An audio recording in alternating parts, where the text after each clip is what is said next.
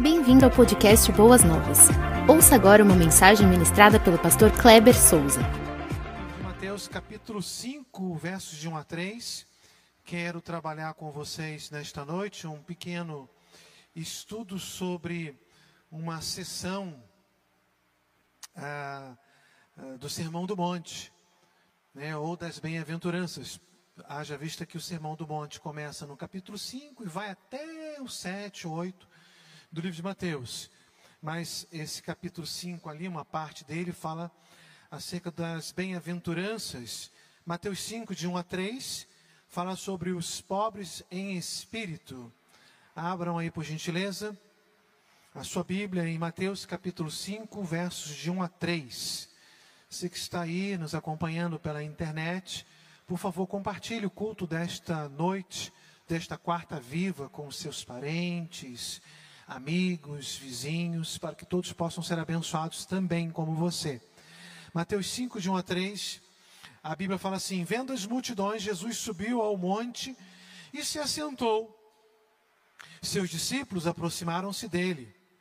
Então, abrindo a sua boca, começou a ensiná-los, dizendo: Bem-aventurados pobres em espírito, pois deles é o reino de Deus.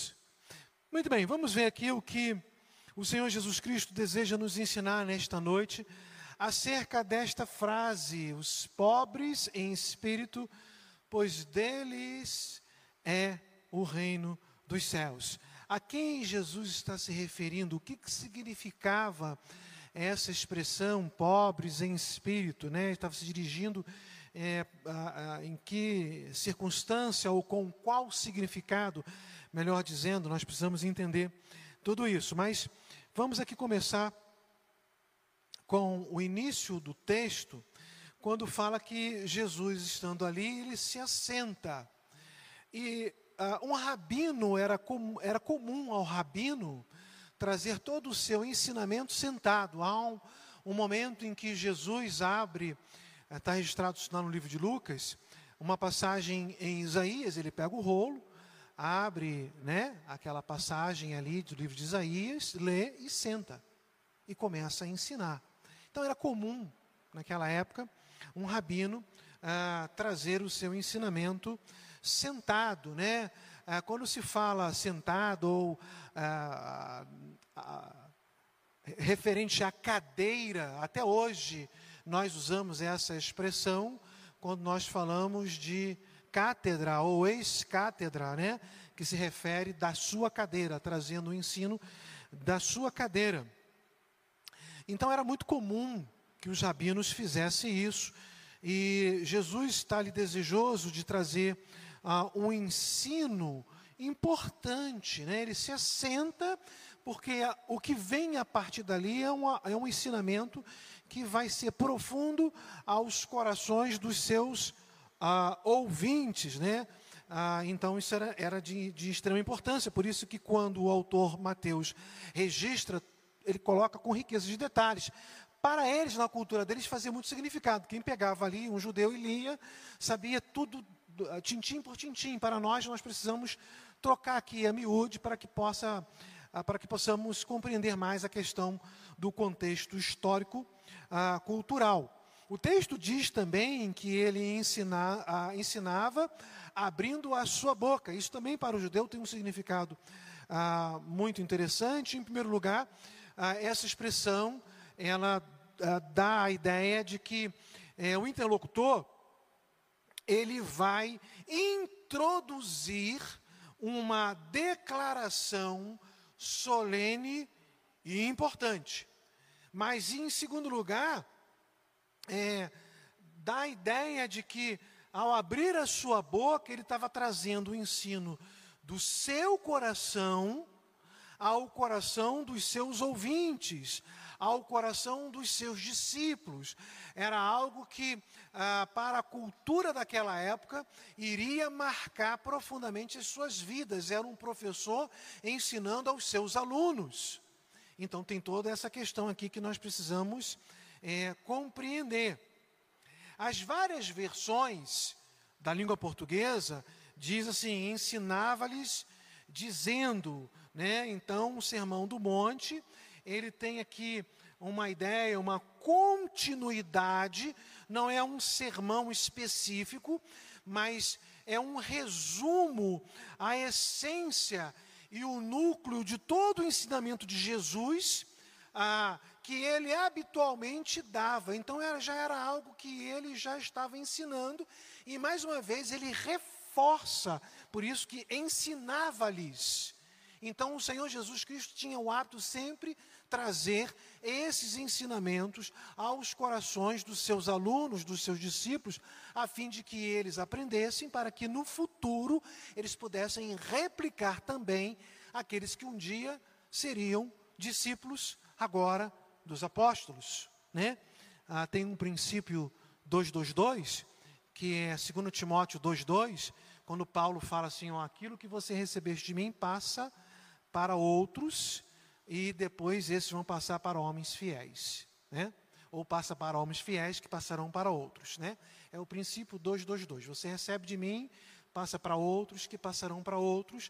Então, toda essa questão aqui do sermão do monte, de sentar, de abrir a boca, ensinar dizendo, está toda uma ideia de sala de aula, de aprendizado, mas com o objetivo de que o aluno pudesse aprender de uma forma tão específica, tão clara e ao mesmo tempo profunda, que ele fosse capaz ah, de replicar esse ensinamento para ah, outros, que outros que iriam ouvi-los, né?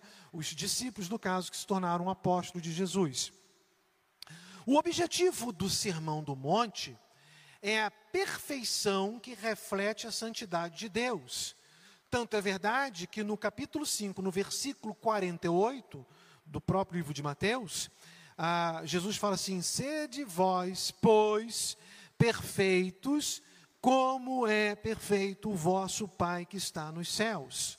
Então, era um ensinamento a fim de colocar os discípulos no prumo, no nível, na direção correta de perfeição, assim como Deus o é. Né? Repetindo o versículo: sede vós, pois, perfeitos, como é perfeito o vosso Pai que está nos céus. Isso aqui está dentro do contexto do Sermão do Monte das Bem-aventuranças. A palavra bem-aventurados, ou bem-aventurado, macários lá no grego, tra traz a ideia de feliz. Até algumas traduções da língua portuguesa, ela começa dizendo assim, feliz e tal, e não bem-aventurado. Então, essa ideia aqui de bem-aventurado ou de feliz não era por causa das circunstâncias externas, mas por causa da fé mediante a qual crente recebe antecipadamente os benefícios de Deus que lhe prometeu. Então a ideia aqui do bem-aventurado, dos felizes, e nós podemos até trazer algum, algum outro significado, como afortunado, ou bem-sucedido é aquela ideia de que quando você é, descobre que está passando por alguma uh, enfermidade, por exemplo, você não fica feliz, né? Você não é um bem-aventurado, você não é um feliz porque descobriu. Opa, olha, descobri, irmãos, eu vim aqui contar meu testemunho. Estou acometido de uma doença tão grave que vai me levar à morte. Ah, estou tão feliz. É a benção que eu queria compartilhar com os irmãos. Não é isso que o texto está querendo nos ensinar. O texto está querendo nos ensinar que o bem-aventurado é aquele que, apesar das circunstâncias que ele passa, de perseguição, de luta, de problema, ah, de doença, de desemprego, ele tem a fé suficiente para crer que Deus irá suprir todas as suas ou todas as nossas necessidades no tempo dele, no tempo de Deus. Então eu sou um feliz. Eu sou um feliz porque eu creio. Eu sou feliz porque eu confio. Eu sou feliz porque eu tenho a certeza que Deus olha para mim. Eu sou feliz porque eu tenho a certeza que Deus não virou as costas para mim. Eu tenho a, a felicidade, eu sou bem-aventurado, porque eu sei que no tempo de Deus as coisas seguirão ah, conforme o propósito dele para abençoar a minha vida. Então é isso que o Senhor Jesus Cristo está querendo nos ensinar quando ele introduz a primeira expressão, macários, ou bem-aventurados, afortunados, bem-sucedidos ou felizes. Essa é a ideia. O seu Shed, no seu livro acerca da matéria O Sermão do Monte, ele nos diz o seguinte: Mateus escreveu para as igrejas dos seus próprios dias e tempos, para a era da graça. Jesus não fez uma exposição da vontade de Deus para um futuro distante, para a era apocalíptica, não, mas para a igreja, para o povo da nova aliança, para nós hoje. A promessa, segundo os profetas, seria cumprida a vida do Espírito. A lei de Deus seria escrita no coração dos crentes. É isso que o Russell Shedd está querendo nos, nos, ensinar quando ele escreve o seu livro a respeito do Sermão do Monte, dizendo que são palavras para o dia de hoje, para nos confortar, para nos consolar, para nos dar a certeza de que Deus está conosco em todas as circunstâncias da vida e que nós devemos ser felizes não por causa do problema ou por causa da luta, felizes em Cristo Jesus, o nosso Senhor. Então Jesus começa assim: bem-aventurados pobres em espírito, né? Como nós já lemos. Então, há um contraste aqui do que o Senhor Jesus Cristo está ensinando acerca do reino de Deus com a ideia do, do que se pensava pelos fariseus da época de Jesus, ou até mesmo como se pensa no, na atualidade. Ah, na atualidade, felizes são os bem-sucedidos, são os, os homens de sucesso, né? são os homens vitoriosos.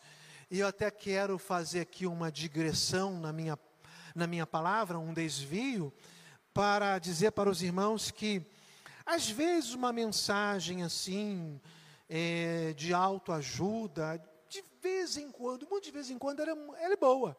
Mas nós temos que tomar cuidado que a Bíblia não é um livro de autoajuda. Ela é a palavra de Deus. Então, cuidado com esses pensamentos assim muito positivista, né? Ah, você, ou então muito triunfalista. Ah, você é um vitorioso, meu irmão. Tem uma música que nós cantamos e até hoje ela se canta que diz que é, é se Deus não abrir o mar, Ele vai nos fazer passar por sobre as águas. Nem sempre é assim. Isso é uma mensagem triunfalista. E o Senhor Jesus Cristo está querendo colocar os nossos pés no chão. Para, para a comunidade atual, felizes são os ricos em espíritos, em espírito. Felizes são os bem-sucedidos. Felizes são os vitoriosos. Para Jesus, o ensinamento é outro. Felizes são, bem-aventurados são aqueles pobres em espírito. O doutor Martin Lloyd Jones, com relação a esse tema pobre em espírito, também em num outro livro que eu li acerca do Sermão do Monte, ele expressa da seguinte forma sobre este tema, ou sobre esta expressão, pobre de espírito. Vou abrir aspas porque as palavras são dele. Que grande ênfase o mundo empresta a, esta, a essa crença na autodependência, na autoconfiança e na autoexpressão. Basta-nos examinar a leitura do mundo. Essa é a ideia que governa, de modo absoluto, as vidas dos homens da atualidade. Efetivamente, eu diria que essa é a ideia que está controlando todas as facetas da vida dos que estão fora do cristianismo. De acordo com as ideias modernas, qual é o exemplo, a qualidade essencial de um bom vendedor? É dar a impressão de confiança própria e de segurança pessoal. Se alguém quiser impressionar devidamente a um possível comprador, é dessa maneira que deve agir. Tal conceito é posto em prática em todos os ramos de atividade. Se você quiser obter sucesso em alguma profissão, recomenda-se que dê a impressão de ser um sucesso. Assim, dando a entender que realmente está obtendo maior êxito do que realmente lhe sucede. E as pessoas então comentam esse é o homem a quem devemos consultar. A questão não é ter sucesso ou ter fracasso. O Senhor Jesus Cristo não está nos ensinando, nem tampouco Martin Lloyd Jones está afirmando que nós precisamos ser homens de fracasso, porque assim conseguiremos obter confiança. Não é isso, mas ele está afirmando que muitas vezes nós queremos dar ouvidos quando nos passa a impressão a outra pessoa que aquela pessoa é uma pessoa que expressa uma ideia de vitória, de sucesso, ele é um bem-sucedido. Temos que tomar cuidado, que nem sempre é assim. Às vezes nós somos enganados, ludibriados, quando nós olhamos para o nosso coração. Lembre-se que a Bíblia diz que o coração é enganoso. Então vamos aqui à frente.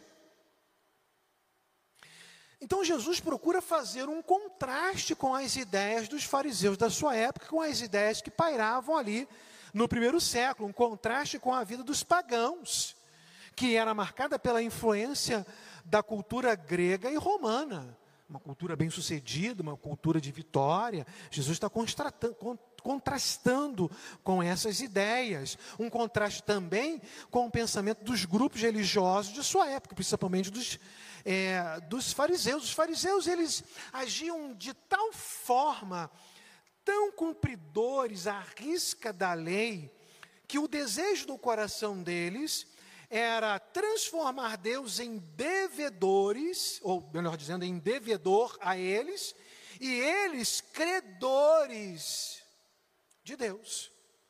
Porque é, por cumprirem a risca, achavam que tinham algum mérito nisso. Jesus está contrastando a ideia. Olha, não é por aí não. Vamos tomar muito cuidado, devagar. Lucas capítulo 18, versículo 11 Lucas 18, versículo 11, Jesus falando daquela passagem do fariseu e do publicano.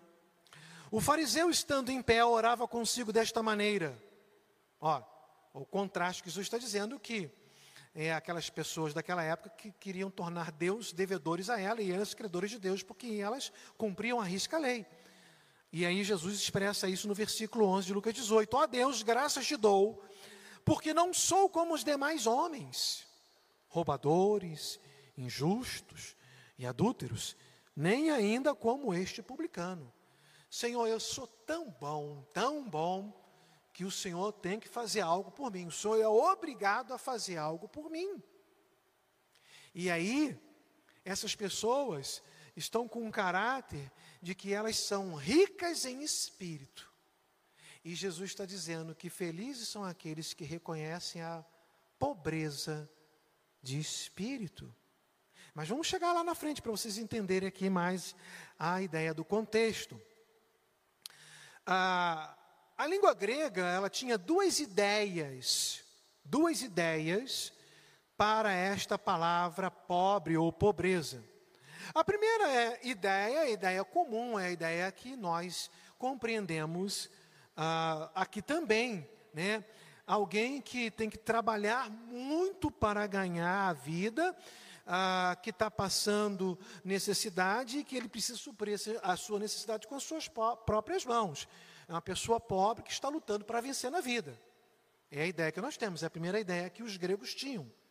Mas a segunda ideia, e é a ideia que é usada por Mateus, essa primeira ideia, não é a ideia que Jesus queria usar, é a ideia de que o significado era agachar-se ou encolher o corpo, é estar para baixo, é a descrição de alguém que é pobre, está ajoelhado, encolhido e estendendo a mão, pedindo algo, necessitado, a fim de que a sua situação fosse aliviada. Então, é, descreve o homem que não tem nada. É essa ideia que o Senhor Jesus está usando. E o Senhor Jesus não está usando na questão econômica, o Senhor Jesus está usando na questão espiritual, pobres em espírito. Não é pobre em finanças, pobre em economia, pobre em recursos, pobre porque não tem ouro, não tem prata, não tem pedras preciosas. O texto é claro: pobre em espírito. Pessoas que se sentem vazias e não têm nada para apresentar a Deus. Essa é a ideia que o Senhor Jesus Cristo está usando.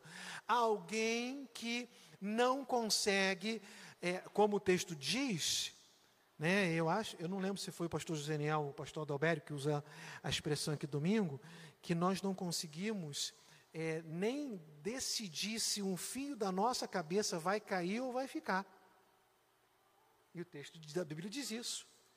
Nós não temos forças, competência, nós não temos poder nenhum para dizer assim: a quantidade de cabelo que eu nasci é a quantidade de cabelo que eu vou morrer. E o cabelo nasceu pretinho, não vai ficar branco, ele vai continuar pretinho. Nós não conseguimos controlar isso porque nós somos pobres, não temos nada, somos dependentes de Deus. É isso que Jesus está dizendo. Pobre em espírito é aquele que reconhece que não tem nada e que depende tão somente de Deus, de tudo ou em tudo na sua vida. Os fariseus achavam que não. Os fariseus falavam para Deus assim: ó, Senhor, o senhor tem que fazer alguma coisa por mim. Eu sou um cara bom. Como diz aí o, o poeta popular, eu sou o cara. Os fariseus se achavam o cara. E ainda falavam assim: ó, não sou adúltero, não sou roubador, não sou maldizente, não sou nenhum igual esse publicano aí.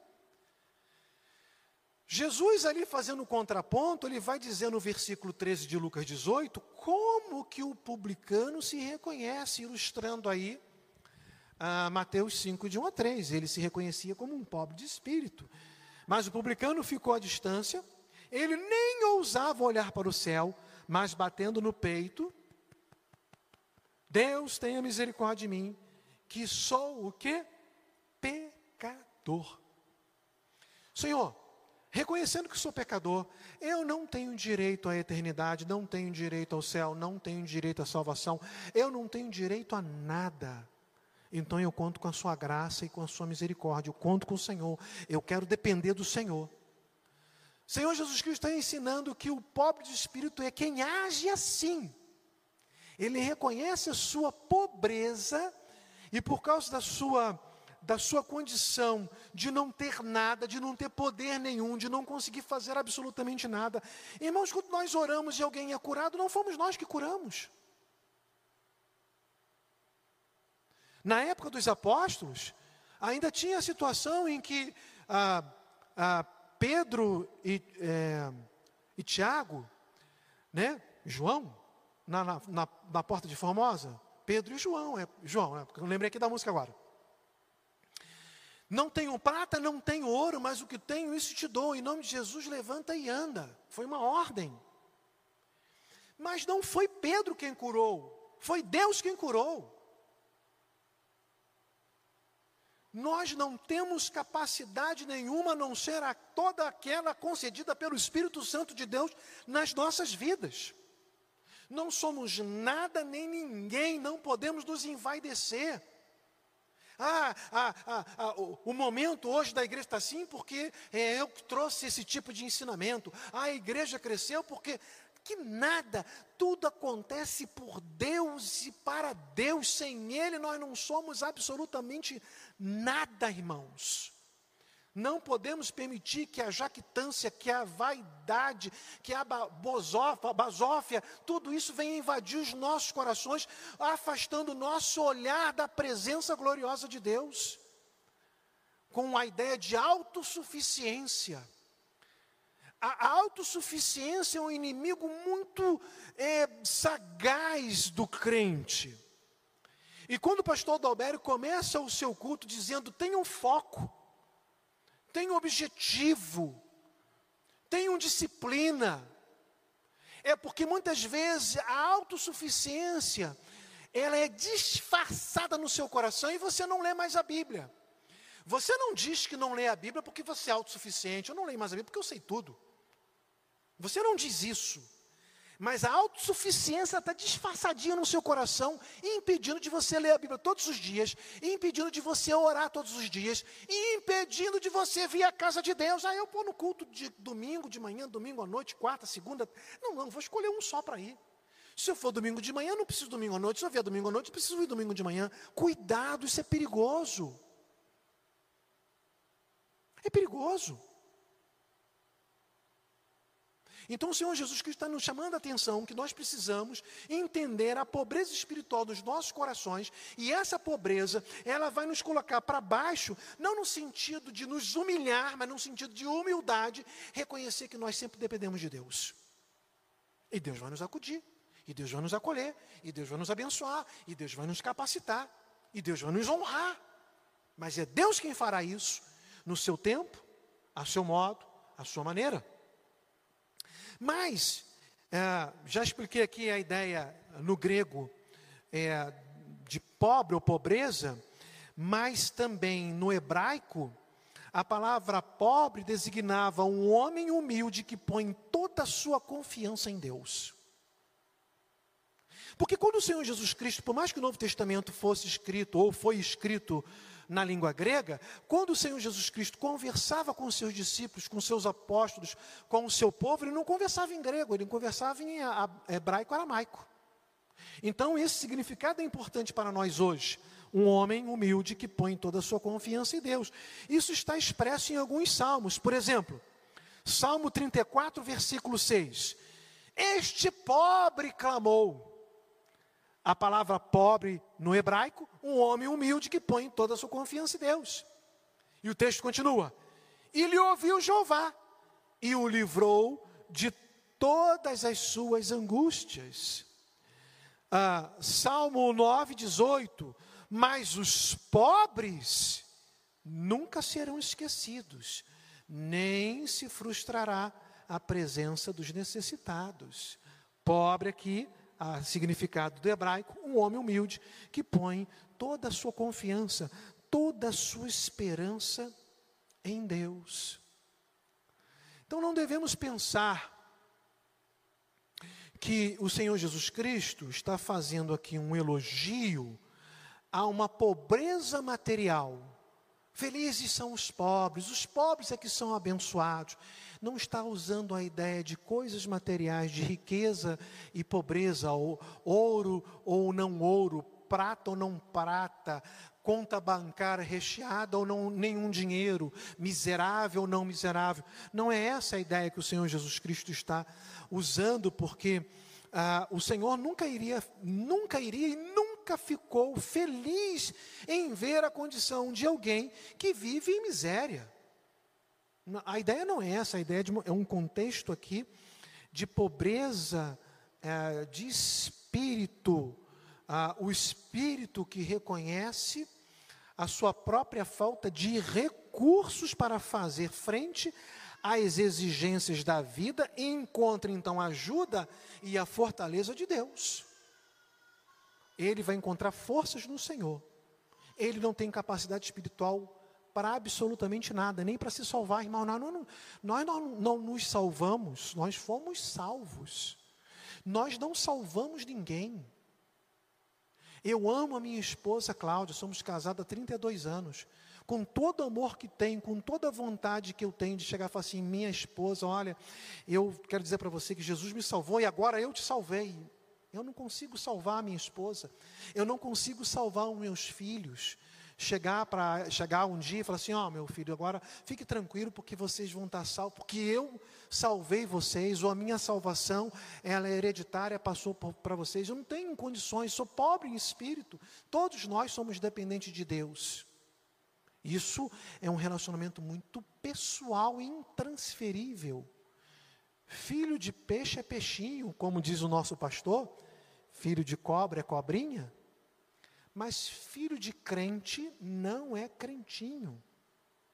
O filho do crente também é um pobre em espírito que precisa reconhecer que não tem nada e que depende tão somente de Deus para suprir todas as suas necessidades. Quando digo necessidades, não estou falando de necessidades físicas e materiais, que isso Deus também faz, mas estou falando das necessidades espirituais, principalmente a salvação em Cristo Jesus, o nosso Senhor.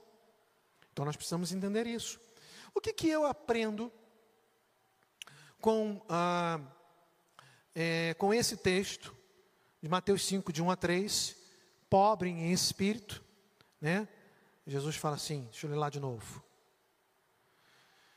Bem-aventurados os pobres em espírito, pois deles é o reino dos céus. Por que, que é o reino dos céus? Porque ele reconhece sua pobreza e re, reconhece que ele dependente, é, de, depende de Deus. E Deus vai o acudir, porque ele não vai só reconhecer que depende de Deus, mas ele vai chegar a, a, através, vai chegar a, na presença de Deus através de Jesus Cristo. Em primeiro lugar, que eu queria passar para vocês o que, que eu aprendi e gostaria de compartilhar com vocês. Precisamos nos tornar pobres de espírito, nesse contexto que foi ensinado, para termos a capacidade de receber a graça de Deus. Ou seja, precisamos, nos, precisamos reconhecer que nós não somos nada, que somos pecadores, que ofendemos o caráter moral de Deus com a nossa vida errante. Reconhecer que somos vaidosos. Reconhecer aquilo que realmente nos atrapalha de ter um encontro pessoal com Jesus Cristo. Quando nós reconhecemos isso, por que que o mundo, olha, Jesus fala lá em João capítulo 3, depois do versículo 16, porque Deus amou muito tal maneira que deu seu Filho unigênito para todo aquele que ele não pereça, mas tenha vida eterna, isso a gente sabe de, de cós salteado, mas ele vai, ele vai explicar ali que a luz veio ao mundo e os homens rejeitaram a luz. E ele vai explicar ali, ele vai falar, ele vai usar a expressão luz e trevas. E você substitui a expressão luz e coloca Jesus. E você tira lá a palavra trevas e coloca pecado e vê como é que fica bem claro. Ah, João está dizendo que Jesus veio ao mundo, mas os homens amaram mais o pecado que a Jesus. Ah, ah, João diz que eles amaram mais o pecado porque as suas obras eram ruins. E eles não vieram para a luz, ou não vieram para Jesus, a fim de que as suas obras não fossem reveladas. Irmãos, quando nós chegamos até Jesus, tudo aquilo que é mal, tudo aquilo que é escuro, tudo aquilo que é pecaminoso é revelado. Ou não? Não, Jesus me salva, mas eu não vou confessar nada, eu não vou falar nada. Por mais que Jesus já saiba de tudo, mas eu abro meu coração, eu confesso. E aqui desse púlpito já foi ensinado ah, várias vezes pelo nosso pastor e por, por muitos pastores aqui, os pastores auxiliares, que nós não devemos orar assim, Senhor, perdoa as nossas, a minha multidão de pecados. Não, eu tenho que confessar um a um. Mas as pessoas não querem chegar porque as suas obras, para que as suas obras não sejam reveladas. Elas não querem reconhecer que são pobres em espírito e dependentes de Deus. Não querem. O Salmo 1, versos 1 e 2 fala assim: Como é feliz aquele que não segue o conselho dos ímpios, não imita a conduta dos pecadores, nem se assenta na roda dos zombadores. Ao contrário, sua satisfação está na lei do Senhor e nessa lei medita dia e noite. Nós não seguimos o conselho das pessoas do mundo de autossuficiência, de um padrão para eles tão elevado que eles não precisam de Deus para nada. O nosso padrão é Jesus e nós seguimos a Jesus conforme a lei, os mandamentos, os estatutos, e como o salmista diz, nós precisamos meditar nela dia e noite. E aí ele diz para aqueles que meditam na palavra de Deus dia e noite, no Salmo 1 ainda, versos agora 4 e 6, diz assim, ó, não são assim os ímpios, mas são como a moinha que o vento espalha. Por isso os ímpios não subsistirão no juízo, nem os pecadores na congregação do justo, porque o, o Senhor reconhece o caminho dos justos, porém o caminho dos ímpios perecerá. E ele vai dizer ainda que nós somos como a árvore plantada junto a ribeiro de águas, que no tempo, na estação certa, vai produzir muitos frutos, para a glória de Deus. Então nós temos que olhar para aquilo que a palavra de Deus nos ensina e não que o mundo quer nos impor. E se, se irmãos, se nós permitirmos, permitirmos se permitirmos que o mundo venha impor a sua forma de ser, nós estamos perdidos. Paulo fala em Romanos capítulo 12 que nós não devemos tomar a forma. Ali a palavra, ali a forma A ideia lá do, do grego lá é forma. Você já fez bolo? Talvez as irmãs aqui já fizeram. Talvez alguns irmãos. Eu já agora já aprendi até a fazer bolo.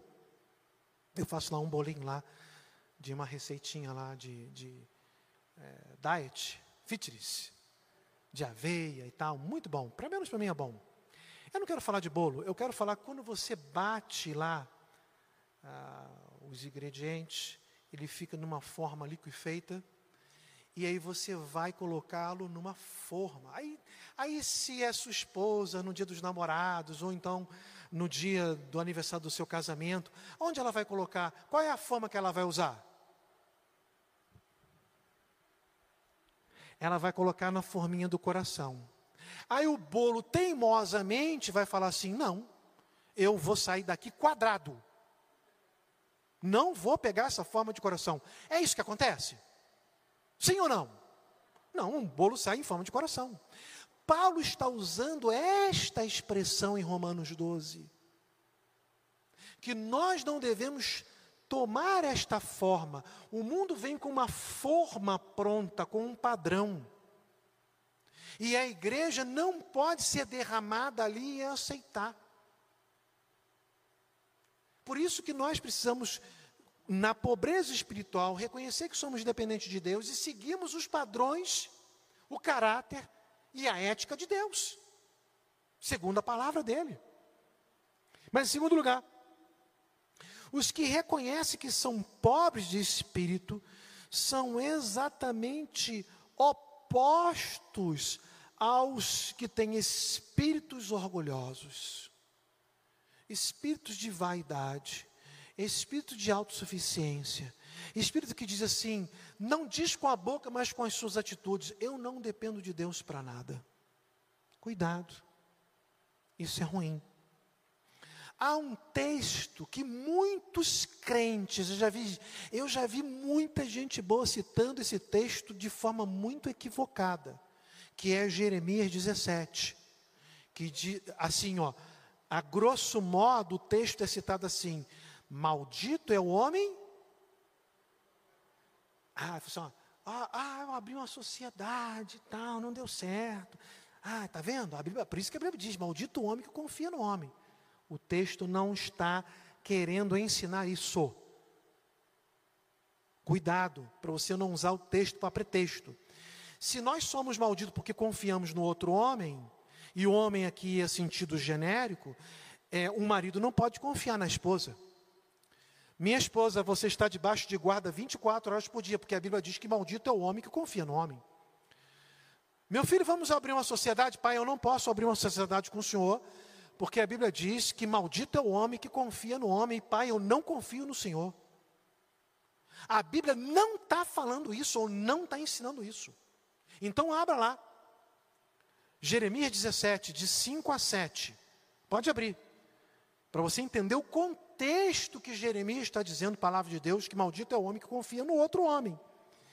Jeremias 17, de 5 a 7. Jeremias 17, de 5 a 7. Assim diz o Senhor: Maldito é o homem que confia nos homens. Ele vai explicar que faz da humanidade mortal a sua força, mas cujo coração se afasta do Senhor. Ele será como um arbusto no deserto, não verá quando vier algum bem, habitará nos lugares áridos do deserto, ah, numa terra salgada, onde não vive ninguém. E aí, pastor, o que, que, o que, que Jeremias quis ensinar? O que, que Deus está dizendo? Deus está dizendo o seguinte: você é maldito quando você confia numa outra pessoa e aquela pessoa se colocou na posição de Deus para a sua vida. Quando você confia numa outra pessoa que se coloca na posição de Deus, você deposita toda a sua confiança. Por exemplo, alguns líderes religiosos. Tem um grupo que são tem, a lavagem cerebral é tão grande que ele não está olhando para Deus, ele está olhando para aquele líder, aquele líder é tudo para ele. Se aquele líder mandar ele morrer, ele vai morrer. Jim Jones, década de 70. Quem lembra de Jim Jones? Jim Jones falou: ah, estão me perseguindo, vão me prender. Então todo mundo, todo mundo se mal, cometeu suicídio, suicídio coletivo. Maldito é o homem que confia no outro homem e esse outro se colocou na posição de Deus. Por que, que o contexto é esse? Porque o 7 diz assim: olha o versículo 7. Mas bendito é o homem cuja sua confiança está onde? No outro homem? No Senhor, cuja confiança nele está.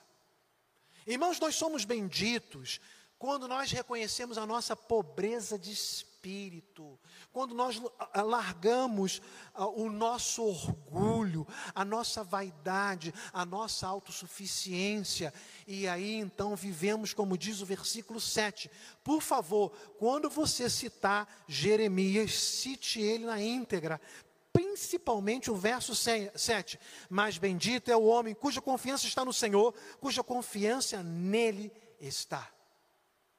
Terceira verdade, ou terceiro aprendizado. A humildade de espírito significa que o cristão aceita de modo realista o papel de escravo ou o papel de servo em seu relacionamento com o Senhor. Irmãos, tem muitos crentes, e eu já falei aqui desse púlpito, tem um livro que o título é O Evangelho segundo Jesus. O autor é o pastor John MacArthur Jr. E ele vai trabalhar nesse livro ah, Jesus como Salvador, mas Jesus como Senhor. Tem muitos crentes do século 21 que receberam a Jesus como Salvador, mas não querem o senhorio por causa da autossuficiência, porque eles não querem mais ser pobres em espírito. Então tome cuidado com isso. Romanos 10, 9. Romanos 10, 9 diz assim: Se você confessar com a sua boca que Jesus é o Senhor, ou que Jesus é Senhor. Meus amados irmãos, nós estamos aqui porque Jesus nos salvou, mas porque Jesus é Senhor. Isso significa que quando o Senhor manda, nós obedecemos. Tinha uma brincadeira de infância, hoje as brincadeiras são no cel, no, pelos celulares, né? E eu e Cláudio estávamos conversando aí outro dia a respeito de negócio de pular corda, rodar peão, soltar pipa, jogar bola de gude. E tinha uma brincadeira que era. A gente, eu citava, mas nem sei se a expressão era assim, era bento bentofrade. E aí vai falando assim, aí fala assim, ó, é, aí diz assim, ó, o que o seu mestre mandar, faremos todos. E se não fizer, receberemos bolo, que era uma palmada na mão. Irmãos, a, trazendo aqui o resumo disso, tudo que o mestre mandar, e esse mestre aqui é Jesus, temos que obedecer todos. Mas nós não queremos obedecer. O mestre mandou. Ah, os americanos têm lá uma brincadeira que é Simon diz. Então, quando Simon diz, tem que se obedecer. Simon diz, anda de um pé só. As crianças pulam num pé só. É uma brincadeira nos Estados Unidos. Então, quando o mestre fala, Ide por todo mundo, pregai o evangelho, fazer discípulos. Nós não queremos fazer discípulos.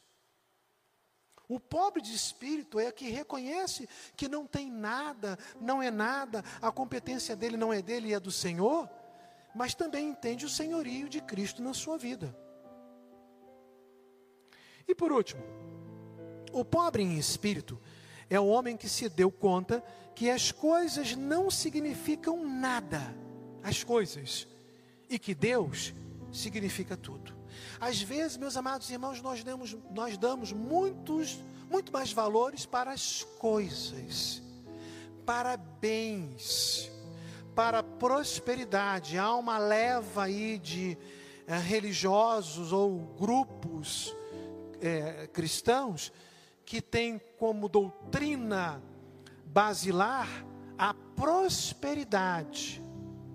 Você vai ficar rico, você vai ser próspero, você vai ter casa, você vai ter carro, você, você pode ter o que você quiser, até helicóptero, não tem nada de errado nisso, com quanto que seja honesto. Mas fazer disso uma doutrina e fazer disso uma promessa, Deus não prometeu nada a ninguém a não ser a salvação. Deus nunca prometeu: vem, me segue, você será salvo e rico. Vem, me segue, você será salvo e terá casa na praia, no rio, ah, na cachoeira, dez casas. O Senhor Jesus Cristo não prometeu prosperidade para ninguém.